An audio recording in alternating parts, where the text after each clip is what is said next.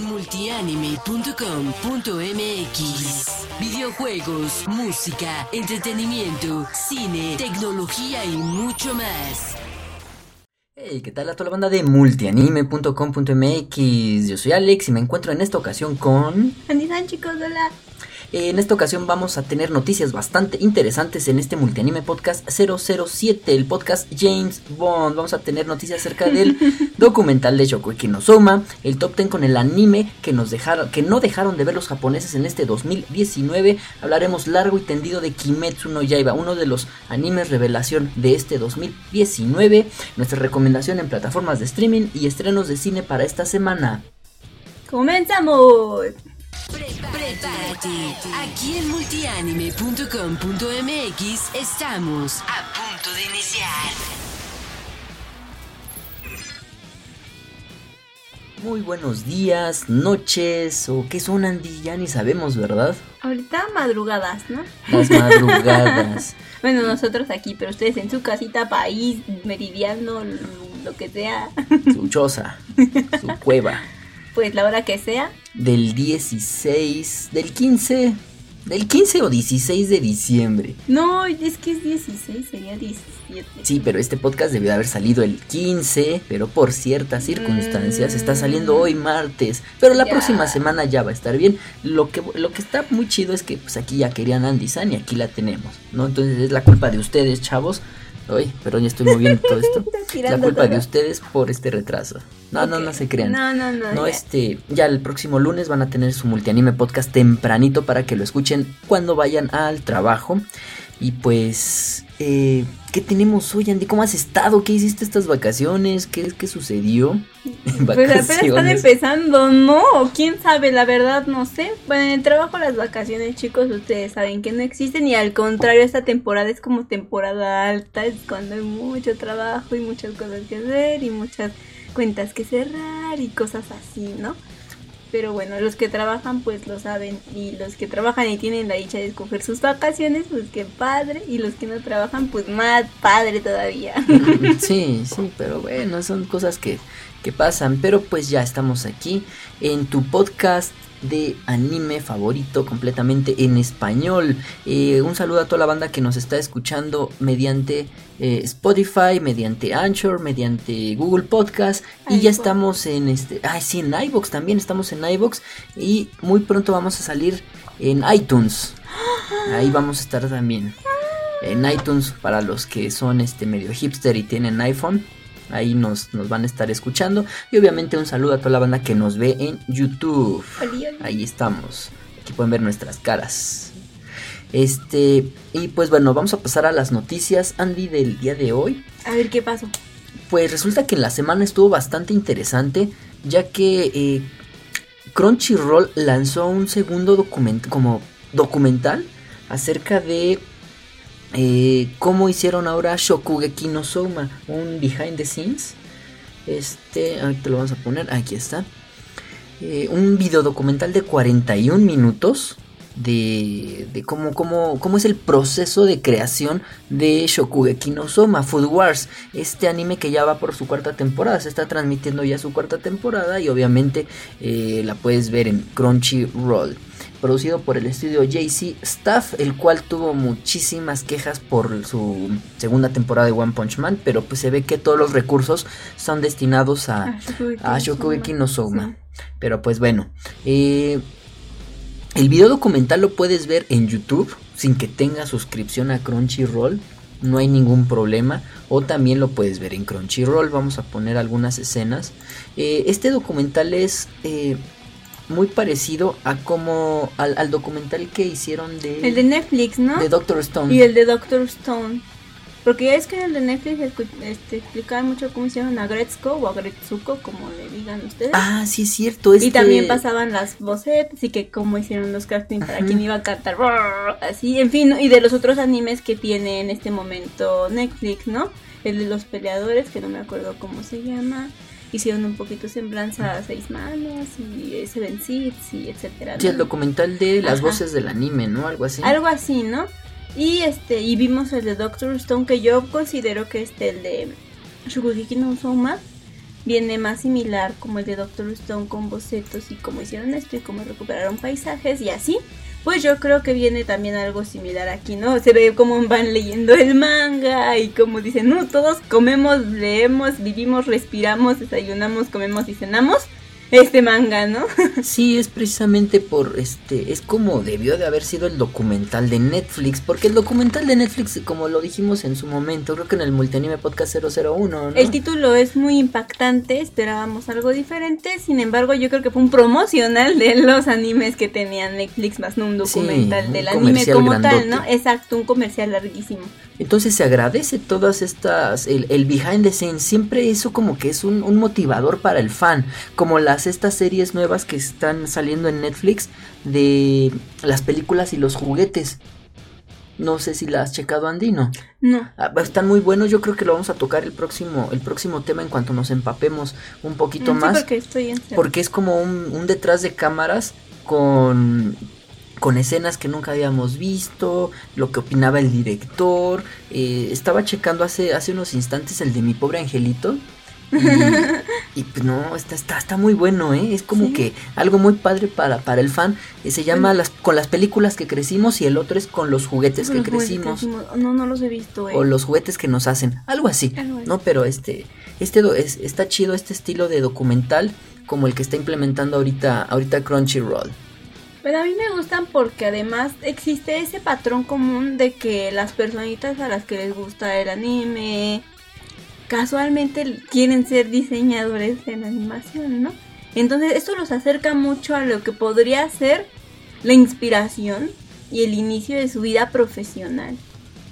Sí, así es, Andy. Y pues este, ahorita que comentas esto, eh, estaba, estábamos buscando información y nos encontramos nada más y nada menos con Anime Tokio, perdón, con Ani Tokio. Ay, estamos inventando nombres de aquí.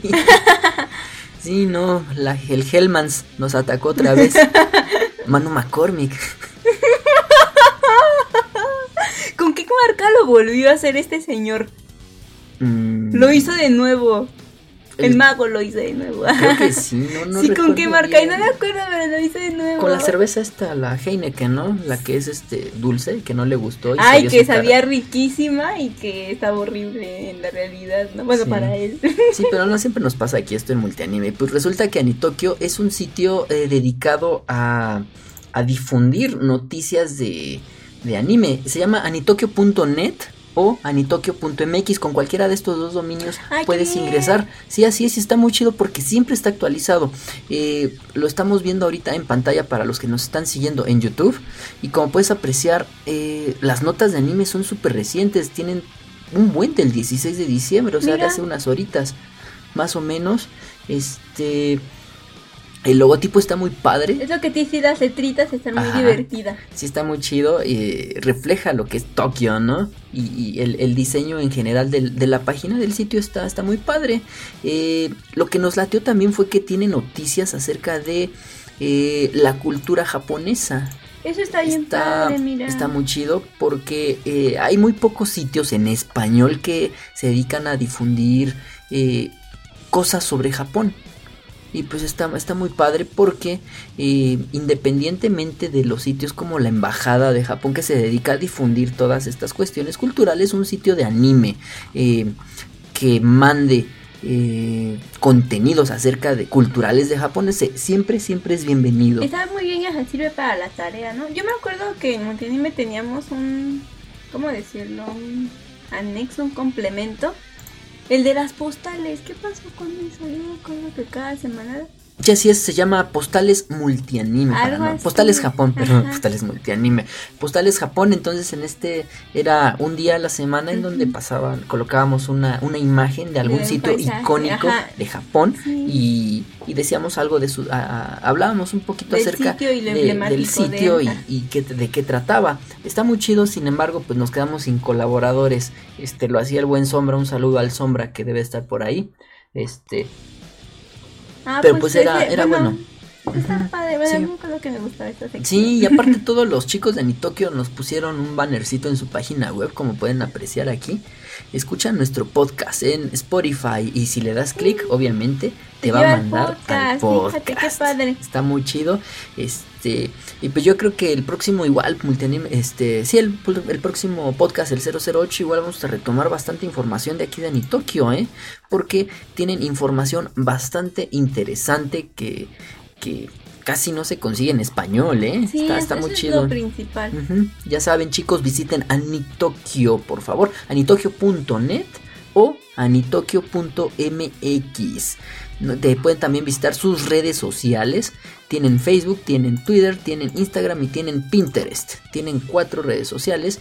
Eh, en Facebook están como Anitokyo, ahí lo puedes buscar. Tienen este 24 mm, mil seguidores, tienen un buen, ¿eh? Nosotros tenemos nada más 14 mil. Mm. Este, en Twitter tienen 1262 seguidores, ahí ya nosotros lo estamos siguiendo y, ellos también nos están siguiendo. Vamos a darle un retweet aquí en tiempo real, hoy, aprovechando. Este, y su retweet. Y su retuiteada y su compartida. A fuerzas tenías que decirlo. Sí, está bien. ¿Desde cuándo quería decir eso? Al ratito les explicamos por qué da tanta risa esto. Si no es que ya saben qué onda. Este, tienen su Instagram. Eh, son bastante asiduos, tienen 5000, más de 5000 publicaciones en Instagram. Están en Instagram como Anitokyo MX. Eh, como les comentaba, era su dominio anterior, anitokyo.mx o .net. Pueden ingresar con cualquiera de esos dos, no hay ningún problema este, cosas bastante interesantes también. Eh, y tienen Pinterest. Aquí podemos ver los, los tableros de, de esta red social que y nosotros también tenemos, pero pues está totalmente desactualizada. Súper interesante eh, el contenido de aquí de Pinterest. De Anitokyo, ya saben, síganlos a los chicos de Anitokyo para que estén al tiro. Su sección cultural está muy chida, ¿eh? véanla. Y la sección de animes está bastante eh, eh, bastante completa, bastante actualizada. Y pues pasemos a la siguiente noticia. ¿Cuál es la siguiente noticia, Andy? Tenemos un top 10 de los animes que los japoneses no, pudieron dejar de ver. Eso está bien padre porque ya habíamos pasado también este el top. No me acuerdo si lo hicimos para podcast o no. Sí, no, también lo hicimos. ¿El top este? Ajá, no. El que fue de los animes más vistos. Que el que lanzó Crunchyroll. Pero que de qué países veían más anime y en ah, qué países veían qué anime. Sí. ¿Sí te Tiene mucho que lo hicimos como hace dos semanas, si mal no recuerdo. No, ya tiene unos. Este fue para el primer podcast. Ay, no es cierto. Por, por este, por países. No, pero bueno, ya tiene mucho. Y que aquí en México en primer lugar estaba este Naruto, ¿no? algo así. No, no estaba Naruto. No, creo que Level no. Ya no me acuerdo. Pero bueno, el punto es que ahora vamos a discutir el punto de vista de los nipones, porque obviamente en gusto se rompen géneros, y así como aquí en este lado del charco gusta mucho Yu-Gi-Oh, pues a lo mejor allá no, ¿verdad? Sí, súper curioso, pero cabe destacar que este top eh, fue eh, un, un, este, un sondeo cerrado, no es en general así de que, ay, todos los japoneses ven esto. No, muchas páginas lo están diciendo de que es en general, pero fue realizado por eh, la empresa Culture Convenience Club. Eso fue una investigación sobre la tasa de audiencia de los televidentes japoneses en el área de Kanto. Es decir, un estudio acerca del rating de lo que ven en TV estas personas. Pero pues puede reflejarse quizá a un nivel un poquito más, eh, más, más, más choncho, ¿no? Tal vez por eso las otras webs dijeron eso, que es todo lo que los japoneses o simplemente querían unos cuantos clics de más. Pero bueno, este estudio contabiliza los animes emitidos del primero de enero al 28 de octubre del 2019 y vamos a, eh, Andy nos va a decir del número 10 al número 1. El, bueno, el 10 es este. Es la no de. había oído, ¿eh? Es que en, eh, en inglés es este. Es el de Danmachi. Eh, recordemos que aquí en México se estrenó su película de Danmachi, es una serie que es un isekai que sigue em, estas historias de... Mm, ¿Cómo se le dice? De, de calabozos y dragones, digámoslo así, ¿no? De, como de calabozos pero este es muy popular entre los chicos que les gusta este género el, el isekai porque pues se, se, trauma no con la, la waifu que, que, está aquí en este en este anime. En lo personal yo no lo sigo bastante y creo que Andy tampoco pero tiene bastante mercadotecnia. Eh, como les comentaba el anime fest trajo su película aquí este a México en febrero si no me equivoco. Les regalamos unos boletos ahí en la página que afortunadamente pues a la banda sí, sí le gustó. Este eh, bueno él se queda con el número 10 su segunda temporada con el número 10 no superó las expectativas de la primera temporada que sí fue un trancazote pero pues bueno este tenemos en el número 9 Demon Lord Retry y tampoco lo hemos visto. Andy Santo tampoco lo has visto, no. Sí, este es más conocido como su nombre en japonés como Mausama Ritorai, pero pues desafortunadamente tampoco lo hemos visto. Este, y pues así como que les debemos, les debemos la sinopsis. ¿Tú lo has visto alguno de estos títulos si eres super fan? Déjanos tus comentarios. Eh, y Circus también la hemos escuchado, estuvo muy buena. Es lo que comentan y pues ve, a los este a la banda japonesa le, le gustó bastante le gustó bastante este anime que eh, está basado en el manga del mismo nombre pero pues es ya del año pasado pero terminó en pero terminó en este no creo porque fueron veintitantos episodios mm. pero pues bueno ahí lo tenemos en esta lista eh, tenemos Andy uh, es de mis favoritos tenemos Dororo, un excelente anime. Sí, de verdad que sí se queda en mi top 10 de los de este año. Está buenísimo. ¿Por qué? Porque es el más mejor. Es bien, es bien difícil superar cuando ya ah, los animes son como un remake, ¿no? Como aquí lo conocemos, ¿no? Un refrito. Es de los mejores refritos de los animes. Ok, y la música está muy padre, ¿no? Está chida la música. El segundo opening está muy rifado. El primero tiene una música, valga la redundancia, excepcional. La letra no es tan, tan asidua, pero también está interesante. Pero el segundo es, es una joya para bien cerrar el ciclo, para bien cerrar el anime. Sí, está muy chido. Ahí lo tenemos en el número 7. En el número 6 está Kenya no Mago. Eh, conocida en Hispanoamérica como El Nieto del Sabio, es una serie de novelas ligeras japonesas escritas por Tsuyoshi Yashioka, ilustradas por Seiji Kikuchi. Eh, ya saben, lo mismo, eh, lo hace el estudio Silverlink. Este estudio animó, si mal no recuerdo, el anime que estamos viendo de la granja, de la autora de Full Metal Alchemist. Se me fue. Silver Spoon. Ajá, Silver Spoon, el de la cuchara de plata. Eh, sí. Está divertido. Está interesante.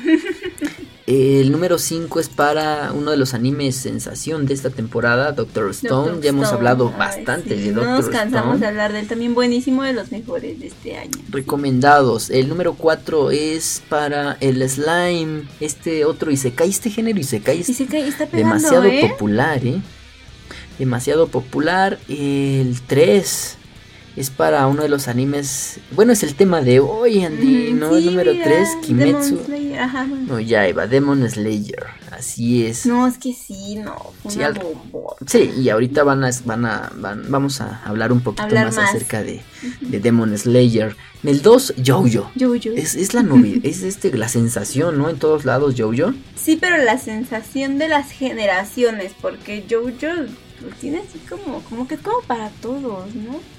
Pues sí. Entre su bizarres, valga la redundancia, como que se adapta a los gustos de, todas las edades.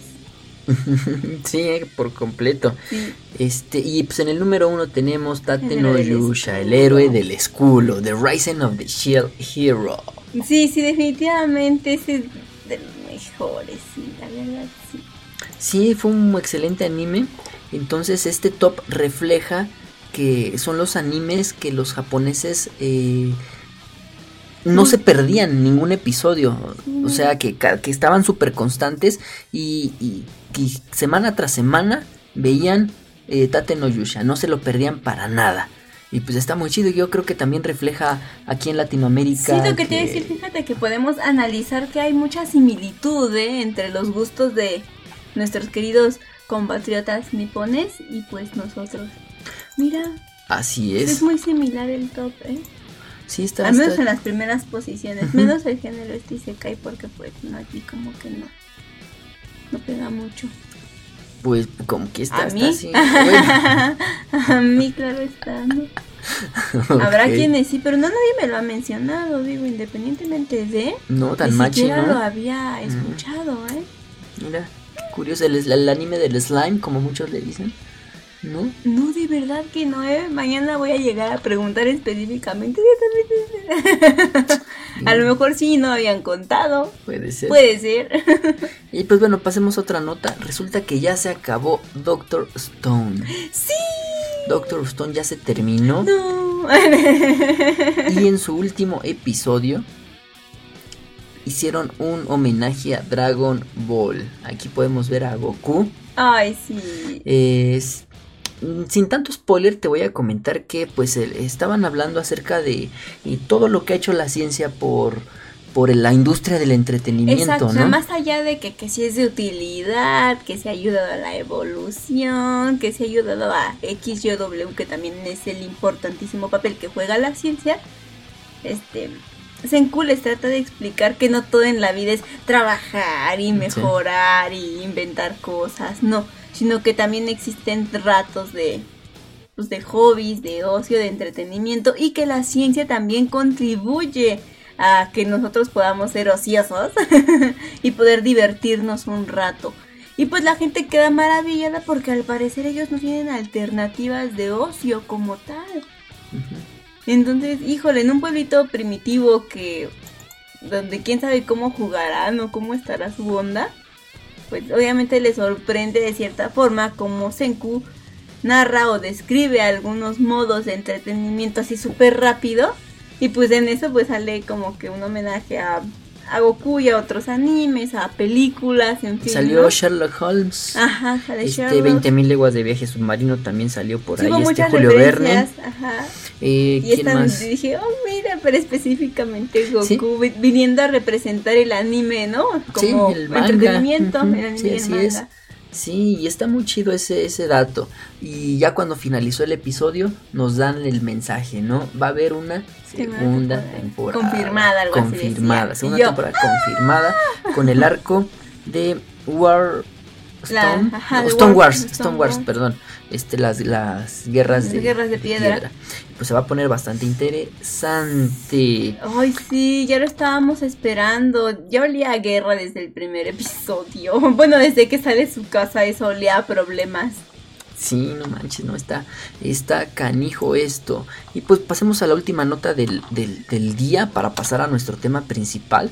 Eh, en esta temporada hay muchos tops y recuentos y todo este rollo. Y ahora toca el turno al top de eh, las rolas de anime más descargadas en Japón por la plataforma Mora, que es así como, mm, como un una plataforma de streaming de música, así como este Spotify, mm. este Deezer, este y todas estas. Entonces resulta que eh, pues tenemos aquí nuestro eh, nuestro top, bueno, el top 10 de, que hicieron ellos con las rolas que más se descargaron. En el número 10 tenemos From the Edge de, de Lisa con Fiction Junction.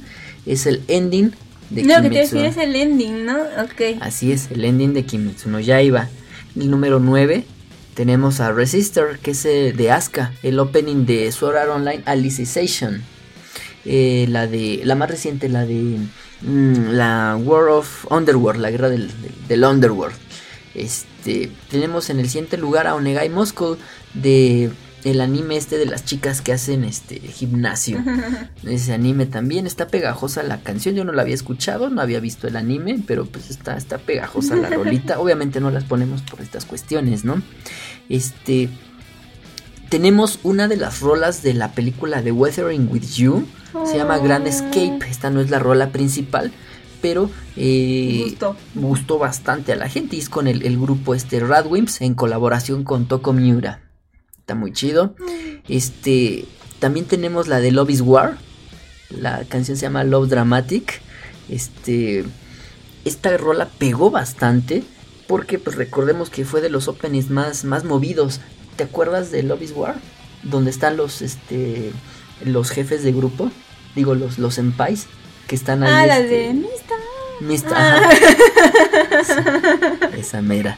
Love Dramatic está Ok. sí es esa.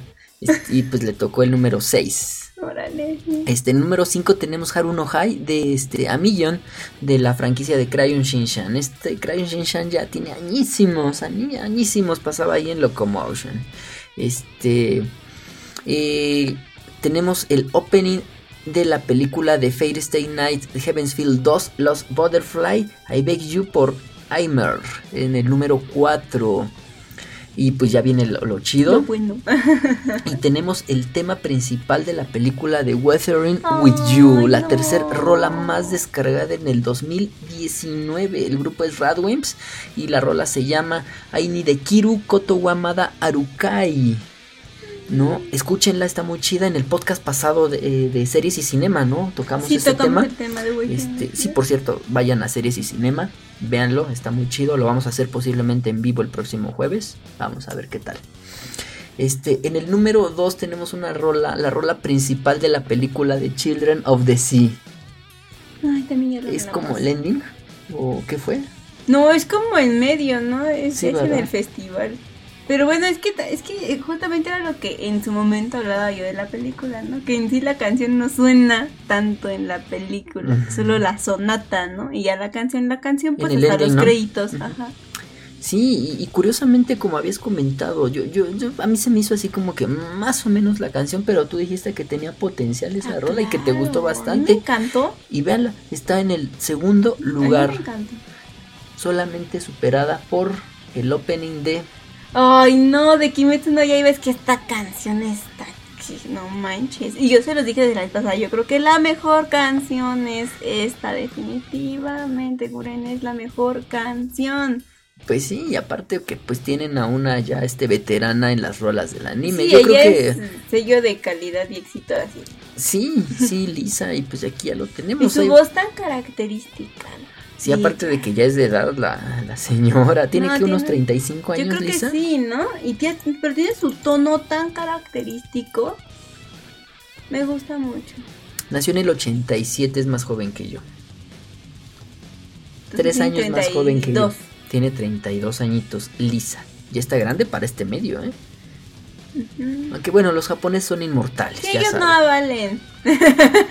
sí no no En este ámbito de la edad son No. inmortales. Sí, y aparte recordemos que hace poquito, hace como dos meses se anunció, no, hace como dos semanas se anunció que esta canción eh, ya este, ganó un disco de platino por ser una de las canciones en general más más escuchadas en plataformas digitales. Es que sí está bien. Se veía padre, venir. ¿no? El opening es Sí. impresionante. Quisiéramos poner uno, pero no, nos van a No, banear. no, no, no lo hagas. Es Sí. mejor así. Ustedes ahí dan su check-in en su casita con toda la comodidad del mundo. Ya tienen la lista, solo agreguenla a otra lista que tengan ustedes en su Spotify, en su Google Play, donde sea que lo tengan en su iTunes y pues ahí ya Así es. la tienen. Orange de Lisa. Y pues bueno, con esto terminamos las noticias de este multianime podcast. Y no se vayan que vamos a pasar al segundo bloque con el tema principal que precisamente es Kimetsu no Yaiba. A lo que vinimos, señores. A lo que vinimos. Programas en vivo, análisis, reseñas, tops, concursos, entrevistas y mucho más. Solo en multianime.com.mx. Y ya estamos de vuelta aquí en el segundo bloque de Multianime Podcast 007, el podcast James Bond, ya sabemos. Pero no vamos a hablar de James Bond en esta ocasión, lo sentimos. Hablamos de James Bond en la ocasión pasada, que no estuvo Andy, Y así lamentablemente. de cuando hablamos. Pues no vienes al podcast, no vienes al podcast. no hablamos. Pero bueno, aquí ya está. No, muchas gracias por estar aquí con nosotros y seguir aquí en este Multianime Podcast 007 y vamos a hablar de Kimetsu no Yaiba. A ver, Kimetsu no Yaiba es un, un manga que se estrenó en, en el 2017 2016, perdón. 2016. Pero pues como cualquier otro... Mm, otra historia que apenas está empezando, ¿no? Este, tiene su, su, fandom, pero pues así como que es muy, muy poquito. Y pues el anime obviamente lo impulsó a proporciones eh, cañoncísimas. Por ejemplo, podemos ver aquí... Mmm, bueno, no está aquí, no tengo aquí el dato. Eh, hay una gráfica en donde se puede ver que eh, las búsquedas que han hecho las personas en Google eh, desde que se estrenó el manga en el 2016 hasta el 2019. Entonces podemos, la gráfica va así, la gente que busca Kimetsu no Yaiba y en el momento en que se estrena el anime, la gráfica, vámonos, aumenta así. De forma magistral. Sí, sí, cañoncísimo. ¿Por qué? Porque pues es una excelente historia implementada de una manera excepcional por el estudio que, que nos trajo Fate Stay Night, el estudio... Este, ay, se me fue el estudio. Ufotable. Ufotable.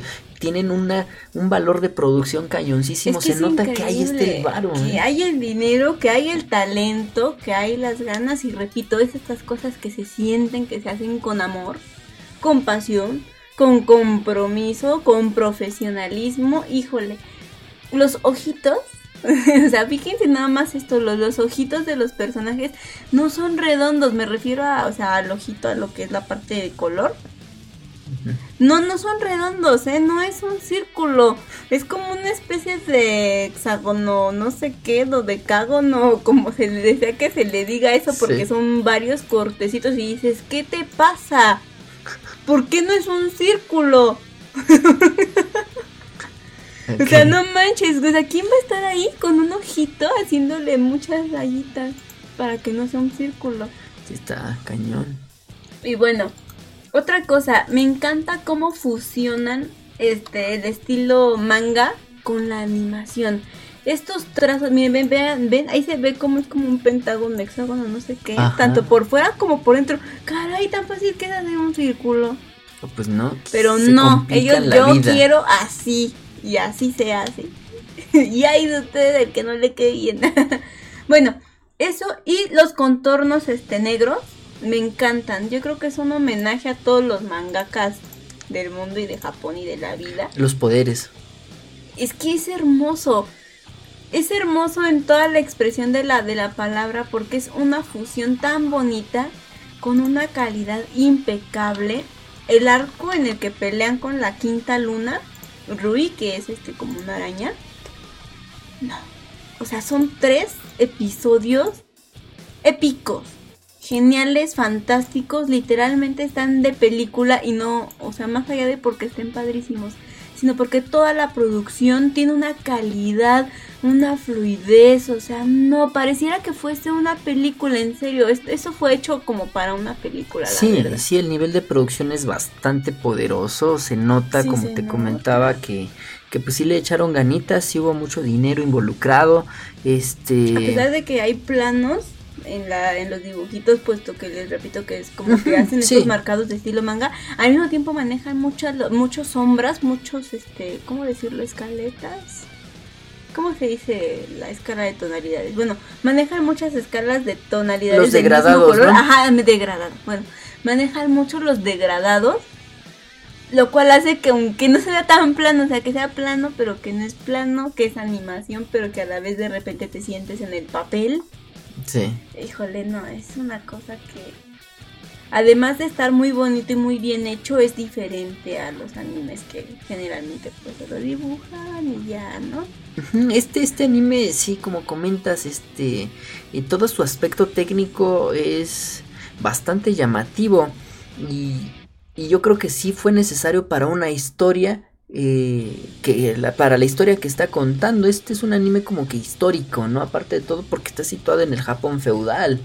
Eh, bueno, combinado con fantasía. feudal porque recuerda que ya existen trenes, que ya hay ropa, este como mm. americanizada. Es verdad. Yo creo que hay como, yo creo que está que entre la fase de la Segunda Guerra Mundial, no te primera o segunda. No, yo creo que antes de la primera, casi entrando, como en 1800 y cacho, ah, posiblemente. Sí, Yo creo que entonces entre entre sí, yo creo que finales, bueno, antes de que empezara la Primera Guerra Mundial, ¿no? Yo creo que como por ahí. Porque aquí hay un personaje, ¿cómo se llama el del pelito amarillo? Michael Jackson. No, no, no, el del pelito amarillo. Ay, este no, no recuerdo. Bueno, este muchacho vive más hacia la capital, hacia, la ciudad. se llama eh, Ah, bueno, Zenitsu. Pero es que no me acordaba, discúlpenme. Este Zenitsu es como más, este, más citadino. Aunque no vive directamente en la ciudad, vive más como que en las afueras de la ciudad. Y este muchacho, pues, es del bosque. y este niño, pues, literalmente vivía como que en la montaña, ¿no? En el primer capítulo lo ves como va a la montaña, saca el carbón y llega a un pueblito que quién sabe dónde es ese pueblito, ¿no? Pero ni había nada porque él caminaba literalmente toda la montaña, ¿no? De hecho su apellido este quiere decir algo de carbón, ¿no? ¿A poco? Ajá, sí. No sé, ahorita investigamos sí, eso está rápido. Bueno, y este muchacho, no, él es de las afueras de la ciudad y les decía, ah, no manches, como que nunca habías visto un tren. y él nos ayuda como que a situarnos un poquito en el año, nunca nos dicen el año. Qué, buen dato, y, ¿eh? Aparte de que recuerden que en el Japón feudal, los japoneses sí creían en los demonios. Y aquí no, ellos son una sociedad secreta. Se supone que la gente ya no cree en los demonios porque son cuentos urbanos. sí, es cierto. Y en el Japón feudal, no, en el Japón feudal la gente se hacía fuerzas, hay demonios. Mm. Y literalmente contrataban matademonios, así como Dororo, valga la redundancia. Y aquí no, ellos ya son una sociedad secreta. Y la gente pues no los apoya, los ve como gente normal, así X y ya. Sí, es cierto, porque como, como bien lo mencionas, la trama va, va de esto precisamente. Eh, el principal es Tanjiro, que lo podemos ver aquí. Eh, él es un chico eh, pues común y corriente, ¿no? Que como dijo Andy, que trabaja en el carbón, gana dinero para apoyar a su familia, tienen un buen de hermanitos, este, tienen como tres, cuatro hermanos, ¿no? un buen de hermanitos, pero pues todo era vida y dulzura hasta que su familia fue atacada y asesinada por un demonio. No, él estaba afuera, no pudo hacer absolutamente nada. Cuando llegó empezó a oler, él tiene un olfato eh, muy, muy este. Muy mm, perspicaz, muy ah, acentuado. muy acentuado, bastante y es su sensible. es, su don y lo ha salvado de muchas peleas. Entonces, cuando está regresando del trabajo. Pues luego, luego, aquí huele a sangre, aquí huele a demonio, aquí huele a cosas que yo nunca había olido. sí, pobrecito, pues encuentra la sorpresa de que el daño está hecho, lamentablemente. Ni siquiera pudo ser testigo de cómo sucedió, solo sucedió. Sí, de hecho pasa en el primer episodio, ¿no? Así que, que, no hay ningún problema de spoilers sí, este y todos los miembros de su familia fueron asesinados por este demonio que no sabemos quién es hasta ahorita. Bueno, no se sabe quién pero no se sabe. Solamente Lo que yo quiero aquí destacar antes de que continuemos. ¿Verdad que el papá ya se había muerto antes? Antes del ataque, que es por esto que Tanjiro trabaja, sí, así es, el ah, papá estaba muerto antes de. Sí, porque él fue un famoso cazademonios, si no me equivoco. Pero pues nos podemos equivocar porque a la fecha no se ha revelado como muy bien cuál es el papel de Tanjiro en todo esto, ¿no? El papá de Tanjiro le deja como herencia, por decirlo así, unos aretitos que Tanjiro usa. Y cada que hacen referencia a Tanjiro, dicen el chico de los aretes de no sé qué. Porque es algo así como un símbolo, un sello, algo así. Sí, así es. Entonces yo así de, ah, pues qué importante tendrán estos. Y está aquí donde tú comienzas a hacer como recuento de, bueno, ¿y el papá qué tiene que ver? Porque se supone que estos aretitos eran del papá. ¿Y por qué a Tanjiro se le identifica tanto por estos aretitos y no por él, no? O sea, sino por sí, lo identifican tanto como demonios como, otros cazadores de demonios. Entonces, como que sí tienen bastante interés en... Perdón, en Tanjiro. Y y también tienen interés en Tanjiro porque del ataque que ah. sufrió su familia, la única sobreviviente, entre comillas, fue su hermana Nezuko. Que vamos a verla aquí. Ahí la tenemos. Ahí la tenemos. pero fue convertida en un demonio. Lastimosamente. ¿No? Entonces, pues Tanjiro lo único que, quiere hacer pues es salvarla y lo, lo, lo, lo, eh, Esto lo ha llevado a muchos lugares. La forma de investigar o lograr el cómo Nesco pues puede volver a ser humana porque esa es la misión de Tanjiro, ¿no? O sea, no quiere que sea demonio por siempre, ni quiere que se adapte a ser demonio. Quiere que ella vuelva a ser una humana. Esto y porque al final de cuentas, este Tanjiro comienza a ser como una ¿cómo decirlo? Como una sinergia filosófica y moral entre que ellos matan demonios, pero que al final de cuentas en algún momento de su vida los demonios fueron personas cómo terminar con ese círculo vicioso. Pues el objetivo no es en sí matar a los demonios y salvar a la humanidad, sino cómo salvamos a la humanidad de que se conviertan en demonios. Sí, es que Tanjiro se convierte en un cazademonios. Sí, porque todo este camino por la hermana de la hermana pues lo lleva a eso, a, convertirse en un cazademonios para buscar la cura. ¿Por qué? Porque en el primer episodio igual un, llega un cazademonios a, a matar a Nezuko cual debiera. A Nezuko, así es correcto. Pero al ver que, que Nezuko no, ha perdido completamente la conciencia y defiende a su hermano a pesar de, de, todo, entonces así como, ¿qué, sucede? Y decide darles una oportunidad. Ajá, así es, y les da el nombre de una de su maestro, ¿no? Su maestro, no sé si fue su maestro, si fue su maestro también. Sí, porque ya es que también este cazador, o este Demon Slayer, también maneja las técnicas del agua, obviamente mucho mejor que Tanjiro, porque ya es como que uno de los super más mejores de toda la comunidad de Demon Slayer. Y él lo manda con su maestro y el maestro dice, pues vamos a ver si sí... Si, si tienes... Si, si rifas para esto, si tienes talento y capacidad. Y pues al parecer sí, ya vive sus aventuras, pero pues todo con el objetivo de que Nesco pues pueda volver a ser humana, ese como que ese es el objetivo, ¿no? De esa es la misión. Ajá, la primicia. Que Nesco vuelva a ser este humana, pero eso lo, lo lleva pues obviamente a los orígenes, es como la enfermedad, ¿no? ¿Cómo hago la vacuna? Tengo que ver de dónde salió. Y esto lo lleva a tener uno de los enemigos más formidables del anime. Yo a este enemigo sí le tengo miedo y solo ha salido como unas cuatro veces en todo el anime. Sí, este... Y le tengo pavor. Se llama Musan Kibutsuji. Kibutsuji. Alias Michael Jackson. es que está idéntico. Está idéntico a su chinito, de verdad. Para los que nos están viendo en, en YouTube.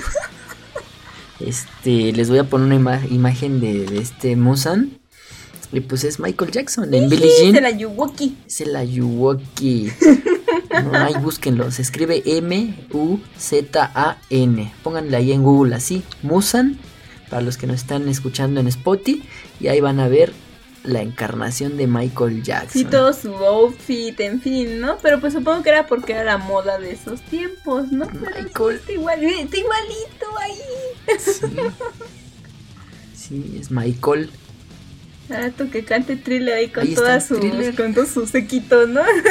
de demonios. Tan, tan, tan, tan, tan. Sí. Pero bueno, es un, es un buen personaje, ¿verdad? Es uno de los mejores villanos porque, repito, se ha presentado o ha salido unas cinco veces si acaso. Y yo ya le tengo pavor. Solo una vez ha demostrado un poco de su poder y es justamente en el episodio cierre de Kimetsu no Yaiba. Perdón, es que estamos viendo aquí unas comparativas. Me ganó la risa. Y con esa probadita que nos dio, yo dije, ah, no inventes. Este está cañón. O sea, anda en otro nivel de, de poder, de maldad, de odio a la humanidad.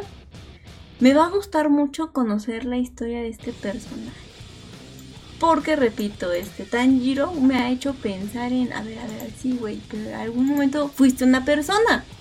¿Qué pasó contigo? ¿Y de dónde carajos sacaste tanto poder? O si eres hijo del mismísimo, ¿cómo, cómo está, no? El asunto. Yo sí quiero conocer la historia de este personaje. Y a la fecha pues no nos han revelado casi nada. Sí, no, porque aparte este revelaron algún aspecto que nos sacó de onda en el festival, ¿te acuerdas?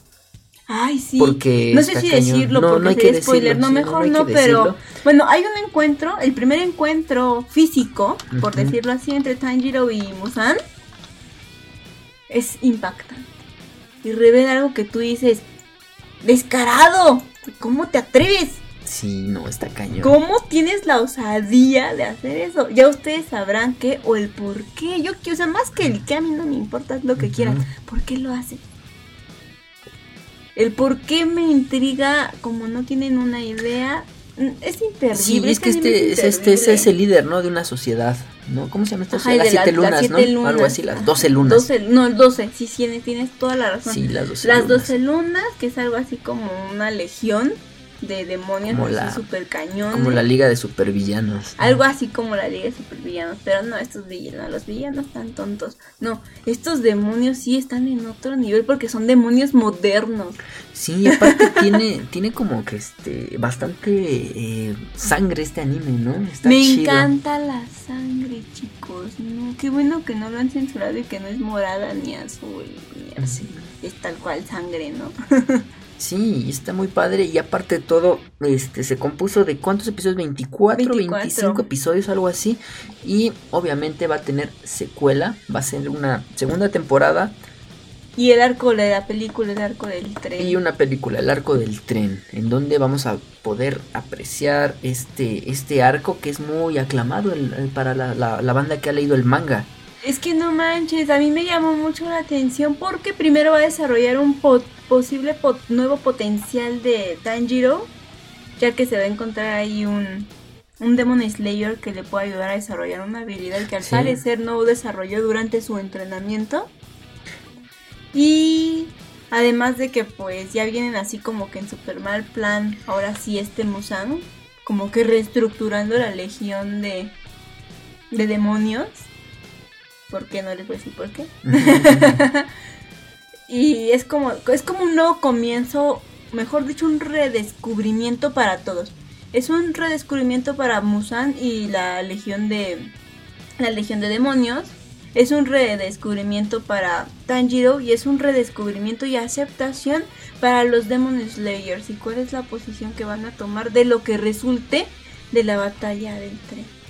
Sí, así es porque este también se espera, ¿no? Este pues se esperan evoluciones de los personajes. sí, exacto, es que este va a ser como un que quién se queda, quién se va, o sea, qué personajes ya se quedan de aquí para otros 24 episodios, espero yo, y quién ya de plano nos dice adiós. Y aparte de todo, si la calidad del anime tuvo ese, ese nivel tan magistral que vimos en la, serie. ¿Cómo va a estar la no manches, no, yo ya quiero ver eso, mis ojitos me están brillando. Pues sí, ¿en dónde podemos ver este Kimetsu no Yaiba?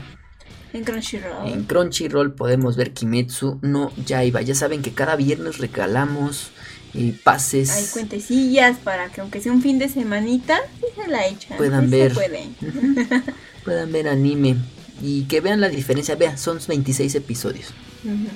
Ajá, y que vean la diferencia entre páginas llenas de anuncios y pop-up por aquí, virus, a, una página pues ya establecida como Crunchyroll.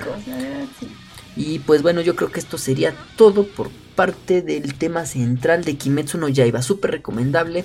Este, véanla por favor, está en Demon está en, en Crunchyroll. Ahí la pueden ver eh, Demon Slayer Kimetsu no Yaiba. También ya este, confirmaron una obra musical. Sí, una obra. ¿A poco? Una, obra de teatro. También de Kimetsu no Yaiba. Así como la de My Hero Academia y Tate no Yusha. Las de Naruto están bien padres. Sí, es lo que dicen. Naruto están bien padres. Sí. Y pues ahí lo tienen. Entonces estamos de regreso para el siguiente bloque aquí en el Multianime Podcast. No se vayan. análisis, reseñas, tops, concursos, entrevistas y mucho más. Solo en multianime.com.mx. Bien chicos, ya estamos de vuelta en Multianime Podcast 007, el podcast James Bond en este tercer bloque. Y tenemos la recomendación de la semana para que la vean la siguiente semana. Bueno, el año pasado se estrenó una de mis series, bueno, de mis series, ¿eh? porque yo la hice. Ella la hizo. una de las series que más me gustó. Y bueno, tiene por título You, la pueden encontrar en Netflix, ahí pueden ver la primera temporada y se estrena la segunda temporada para el 26 de diciembre.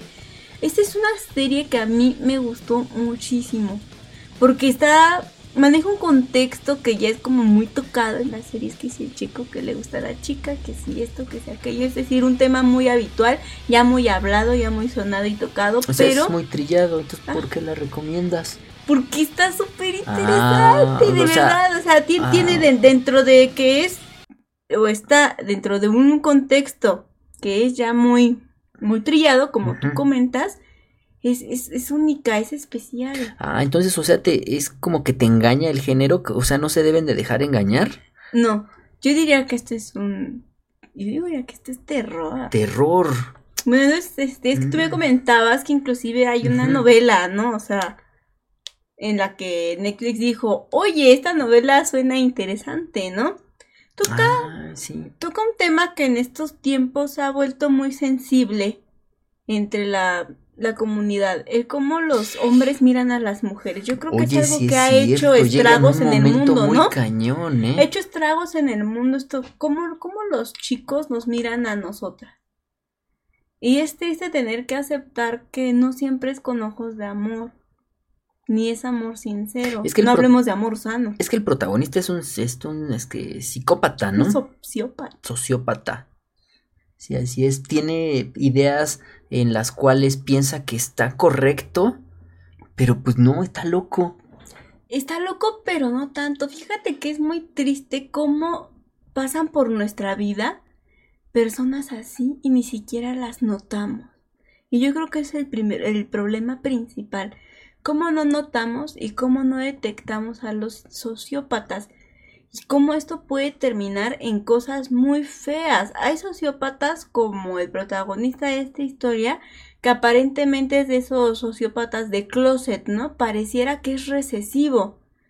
Pareciera que todo pasa en su imaginación y en su mente y muy pocas cosas de las que maquila son las que va produciendo, solo algunas. Pero hay sociópatas que no son así que son 100% activos, ¿no? Piensan, hacen, piensan, hacen, piensan, hacen, a veces ni piensan, yo creo, y solo lo hacen, ¿no? Este, hay un juego de palabras aquí con el nombre del protagonista y el nombre de la serie porque el protagonista se llama Joe y bueno, Joe, este, este son sociópatas de, de closet, pero él es consciente de que es un sociópata. El que es que a él, le gusta una chica, ¿no? ¿Cómo se llamaba chica? ¿Beniver? ¿Univer? Algo, así, sí, no me acuerdo la verdad. Pero pues tú dirías, pues como cualquier persona. Sin embargo, eh, ellos tienen un encuentro casual. Él trabaja en una librería.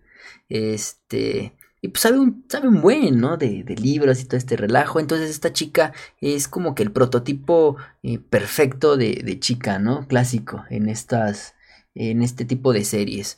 Entonces, eh, él se queda, pues, sorprendido, ¿no? Por ella. Le gustó luego, luego. En el fue un flechazo que tuvo este cuate. Al principio la conoció y, quería saber un poquito más acerca de ella. Sin embargo. Pero qué tanto eh, quería saber. Muchísimo, a tal grado que la llega a espiar. Este. Eh, empieza a buscarla en redes sociales. Eh, y la narrativa es muy, muy, muy padre porque... Es lo más rescatable. Esta historia vale porque es totalmente este, narrativa de, de primer personaje. En todo el tiempo, o bueno, casi todo el tiempo, Joe te va a contar solo lo que él piensa y solo en algunas ocasiones retomarán la perspectiva de algunos personajes solo para cerrar ciertos puntos. Sí, es Nada Más, ¿eh? él, la cuenta, él, la cuenta absolutamente toda y es una narración tan deliciosa, es tan rica de escuchar que podrían literalmente cerrar los ojitos y escuchar, nada más. Obviamente sí vale la pena, ¿no? o sea, sí vean la de verla, pero bien podrían cerrar los ojos y solo escuchar la narrativa y el guion son exquisitos, son fluidos, son comprensibles, digo, a tal grado que yo decía, mm, creo que hay unas cosas en las que yo tiene razón.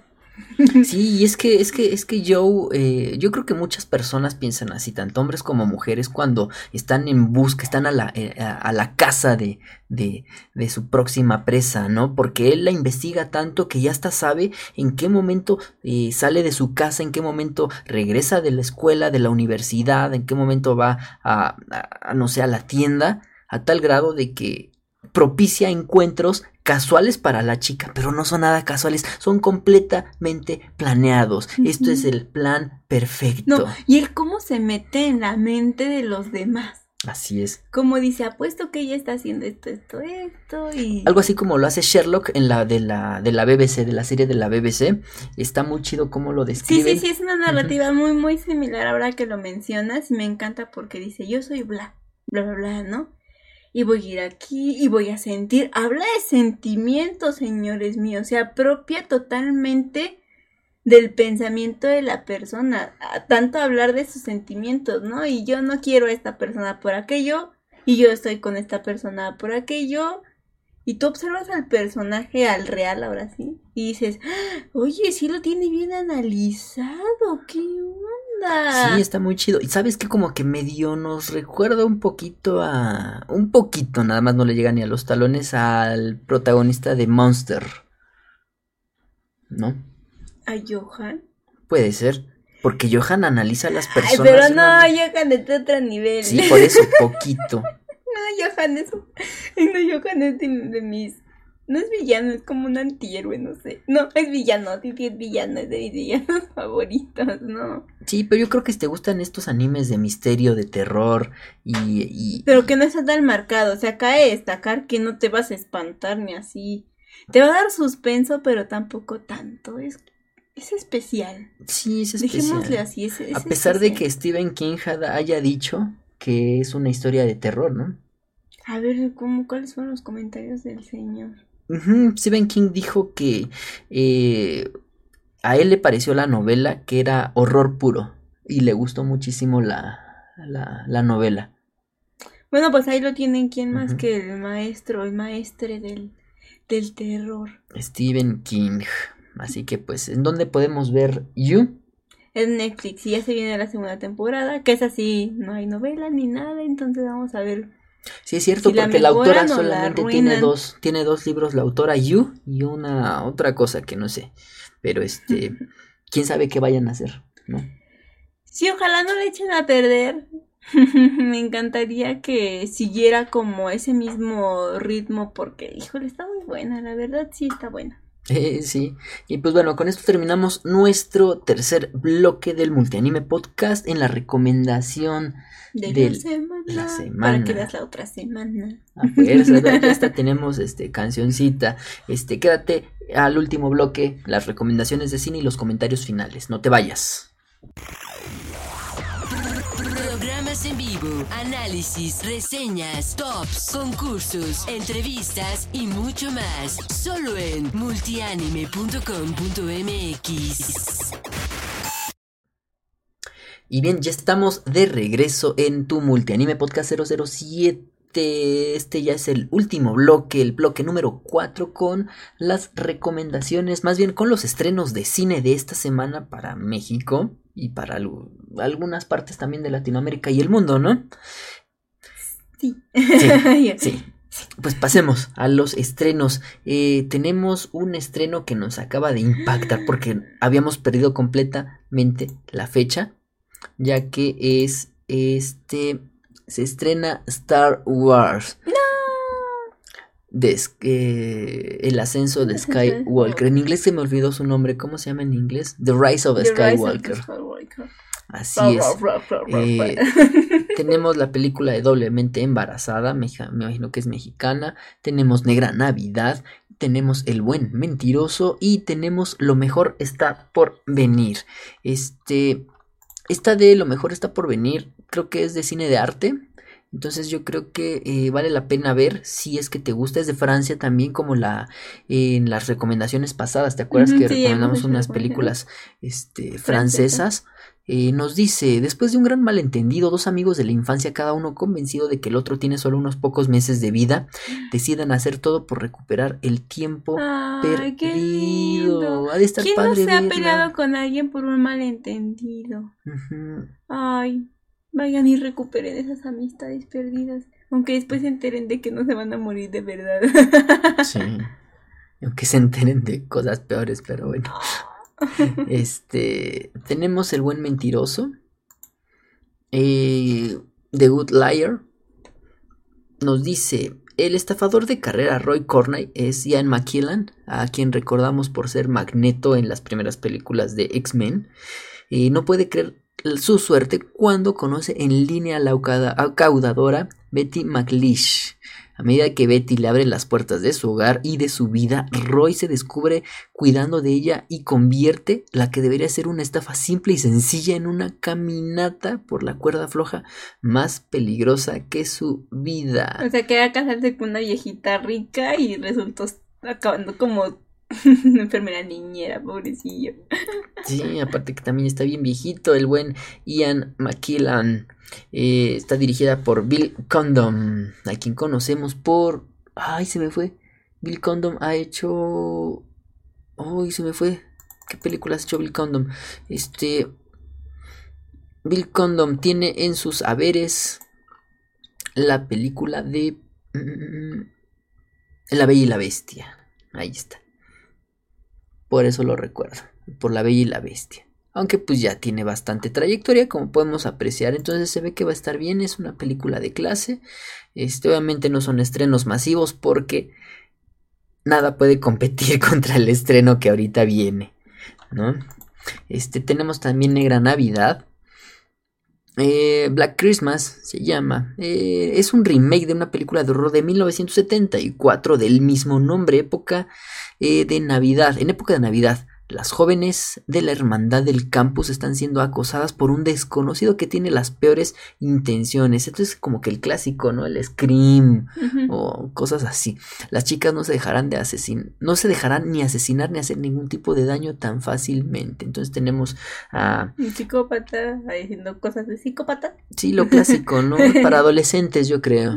Este llega igual el 19 de diciembre, eh, doblemente embarazada eh, es de México.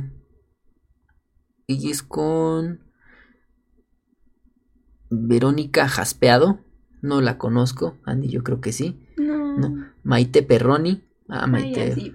Gustavo Egelhaf y Matías Novoa. Entonces, pues, este, es una película mexicana. Nosotros no, bueno. Comedia, como siempre. Pues saben que les cuesta mucho trabajo hacer tipo de cosas. Entonces, pues si quieren reír y disfrutar un poco del humor de doble sentido, pues los mexicanos son expertos. Sí, es este, como, como dices, comedia que romántica, ¿no?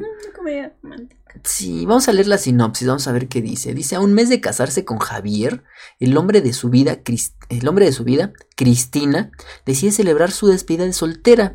Es ahí cuando entre copas se encuentra Felipe, uh, su ex, y amor de preparatoria con quien termina pasando la noche. No, qué descarada.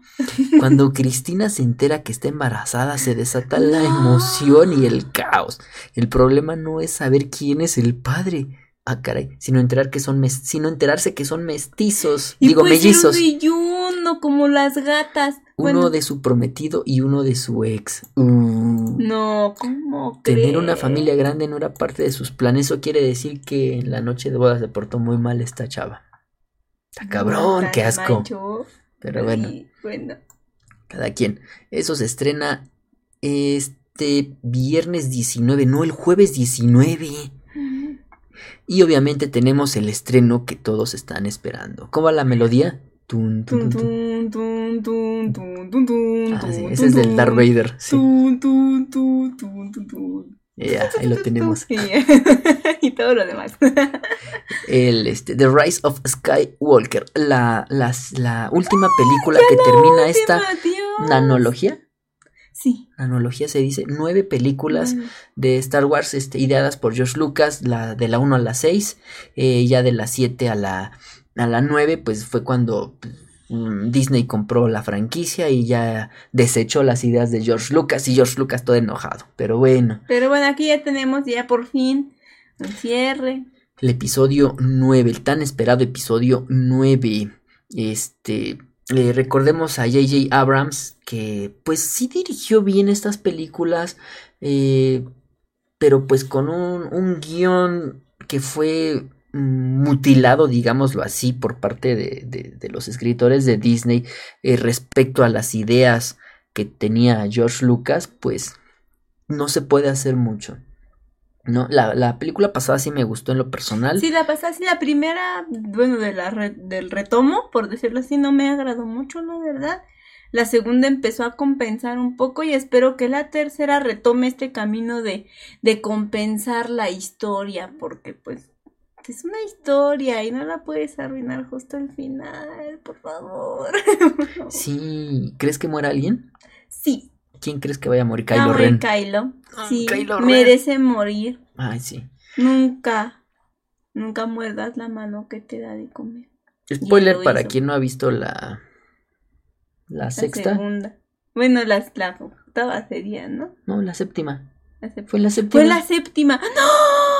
Tienes toda la razón. Kylo Ren es hijo de. Ay, no, ya no hay que decirlo. no he dicho nada. Yo solo dije que no debes morder la mano que te ha de comer. Está bien, no vamos a decir spoilers, porque sí hay mucha banda que no ha visto Star Wars, pero pues ya es una película de hace ya, tres señores, años. ya, por favor. Pero, bueno. este... este, pues sí, yo creo que él ya va a ser la conclusión y apenas nos estamos enterando, confundimos las fechas. Yo creí que era para la otra semana. Yo también, yo también. Pero pues no, papus, el 19 ya. Sí, Darmich no nos dijo nada, ¿eh? Ahí nos... Ya. No, no, no. Ya no, Vamos, córtalas, Darmich. Mm. no, no es cierto. Mm. Yo creo que este vamos a tenerlo para platicar acerca de esta, de esta película, el próximo Series y Cinema, ¿no? Sí. Él es súper fan de Star Wars. Ay, no, si cualquier duda que tengan, el señor Darmich es experto, nuestro experto.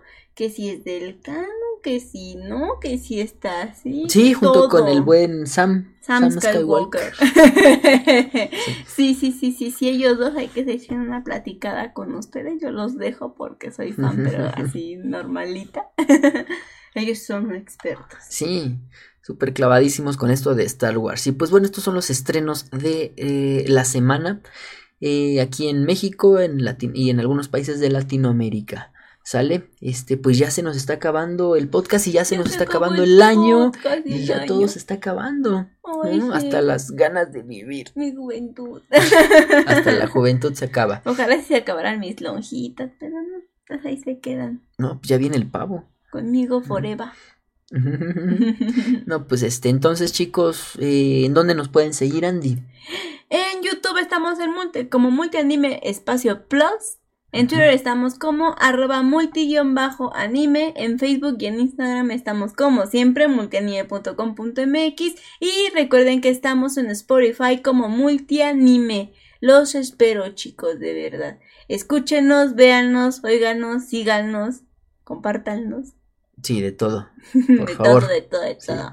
Critíquenos también. Critíquenos, sí, no manches, no, no, no está canijo. Y pues muchas gracias a todos los que nos escuchan en Spotify también. Ah, sí, dijiste Spotify, perdón, perdón. Eh, gracias a todos los que nos ven también. Gracias por vernos, gracias por escucharnos y gracias por estar aquí. Yo soy Alex. Yo soy Andy. Los quiero mucho y los quiero ver. Ah, cierto. Bien misa y los quiero ver triunfar. Los quiero ver triunfar. Sonríe y la fuerza estará contigo. Hasta luego, chicos. Cuídense. Nos vemos. Recuerda visitarnos en nuestro sitio web multianime.com.mx y en nuestras redes sociales como Facebook, Twitter y Google Plus.